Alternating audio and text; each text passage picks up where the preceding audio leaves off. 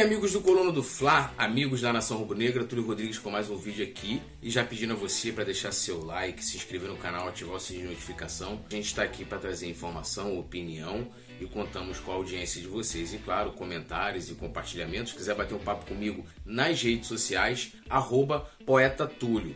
E quiser também trocar uma ideia com Coluna, ficar muito bem informado, arroba Coluna do Fla. Beleza? Hoje a gente vai falar aqui, presidente do Flamengo é remunerado? Deixe seu like, se inscreva e vamos embora pro vídeo.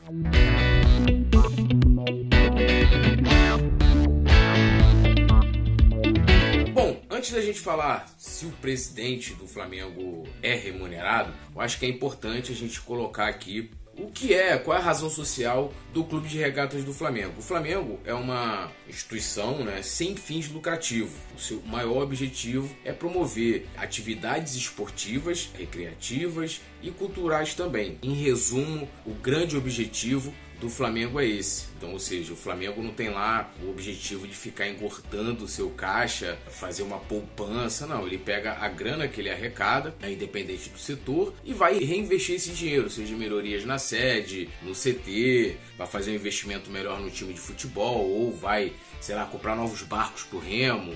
Isso aí depende da estratégia da administração que tiver ali, que ele coloque como prioridade. Então é para a gente entender que o objetivo do Flamengo não é ter lucro, não é ganhar dinheiro, nem, nem ganhar títulos também. Vamos colocar assim, apesar de ser o objetivo de nós torcedores independentes, aí, se a gente for torcer pro Flamengo no basquete, no vôlei, no remo, né, e principalmente, claro, que é o carro-chefe, o futebol. Diferente, por exemplo, de uma SAF, né? Quando um clube ele se torna SAF, vamos pegar aqui o Botafogo. O Botafogo teve que separar o futebol do clube social, então hoje você tem a SAF Botafogo, o Botafogo SAF, né? Que gere tudo relacionado ao futebol do Botafogo, e você tem o Botafogo de Futebol e Regatas que gere a sede social e os outros esportes aí em que o Botafogo, as outras modalidades em que o Botafogo atua. Então são coisas diferentes. E aí a SAF, né, quando você muda sua razão social, você tem um novo CNPJ, você traz outros tipos de objetivos. É diferente de um clube social como o Flamengo. E o Flamengo sendo um clube social, uma espécie de uma razão social muito parecida com os grupos de mutua ajuda, por exemplo. Eles não têm o seu maior objetivo, não é ter lucro, né? São também entidades sem fins lucrativos, mas eles também arrecadam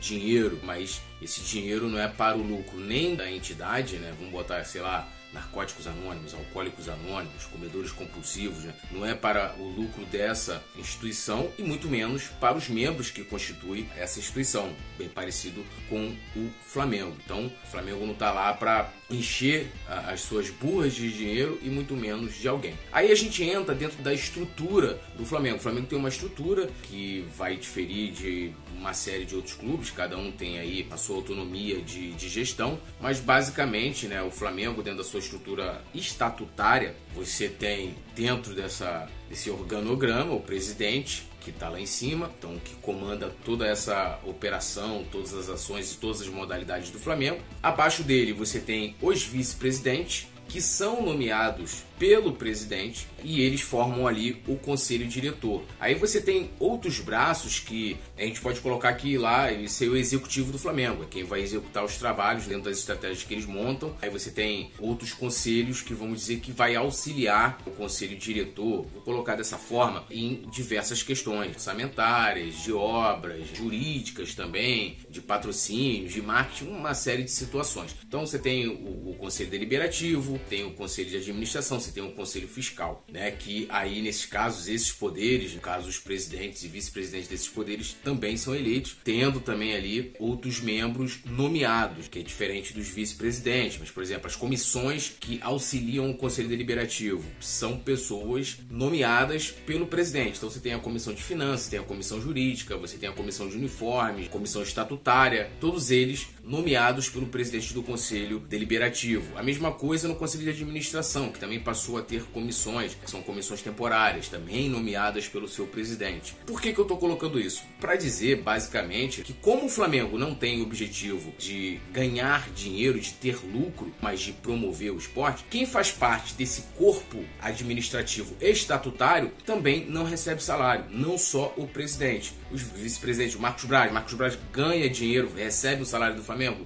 Não E lógico, dentro dessa estrutura, você tem o corpo de profissionais, que são pessoas contratadas e é, é uma outra situação. Ah, Túlio, mas por que, que ele não, não, recebe dinheiro? Bom, o estatuto do Flamengo ele não coloca lá, eu não vou pagar salário por esse motivo. Mas é, o estatuto do Flamengo vê o sócio, que ele tem que zelar, né? Ele tem os, todo sócio do Flamengo, independente da categoria, ele tem direitos e deveres. Ele tem que zelar pelo estatuto. E o objetivo ali é fazer com que esse dirigente, tá? Isso é uma interpretação minha, de que esse dirigente, essa pessoa que está se colocando de forma voluntária para servir o Flamengo, não se desvie, né? Não tenha objetivos estranhos aos objetivos do clube. Então, se você tem uma SAF, ela tem o objetivo de ter lucro. Se você tiver, ah, vendi 30% aqui em ações, você, dentro dos seus acionistas, eles vão ter que ter um retorno. E esse retorno, claro, é financeiro. Mesmo que dentro, para atingir esse objetivo maior, ele possa torcer para que o Flamengo ganhe, mas o objetivo dele é esse. Então, o estatuto tenta sempre fazer com que esse associado voluntário ele não se desvie dos grandes objetivos do clube.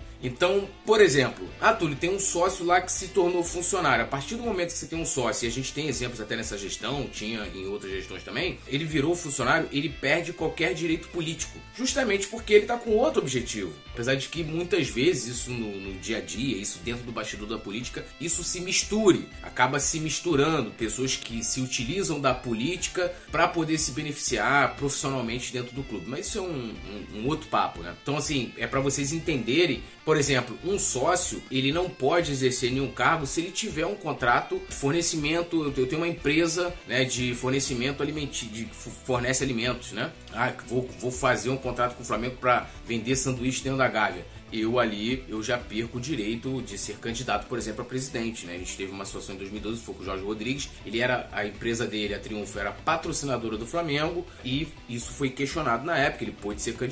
Aí entram outras questões políticas, essa história e fica para um outro vídeo. Mas isso foi questionado na época porque você não pode ter esse tipo de ligações que desviem do grande objetivo do Flamengo. Então, por isso, entendo eu que o presidente do Flamengo não seja remunerado assim, bem como os vice-presidentes que ele nomeia, né, são cargos de confiança, bem como isso voltou nessa gestão, os diretores amadores. E não é amador no sentido pejorativo, de dizer que é um diretor amador não, não, não seja, não trabalhe de forma profissional, mas é amador no sentido de que ele é um voluntário, né? Assim como a gente tem diretores profissionais de diversas áreas, tem o diretor do futebol, que é o Bruno Spindel, por exemplo, mas o diretor amador, o diretor estatutário, ele também não recebe porque ele é um voluntário. Eu espero ter tirado essa dúvida de vocês. Então, quando tiver um papo aí, pô, o Marcos Braz está ganhando dinheiro no Flamengo, recebe um salário, não recebe salário, o Landim não recebe salário e nenhum vice-presidente ou diretor estatutário recebe qualquer tipo de salário. Presidente do Conselho Deliberativo, de administração, não recebe salário. Se tiver alguma dúvida, coloque aqui nos comentários e a gente pode fazer um outro vídeo, vocês podem sugerir também. Mais uma vez, deixe seu like, se inscreva no canal e ative o sininho de notificação. Valeu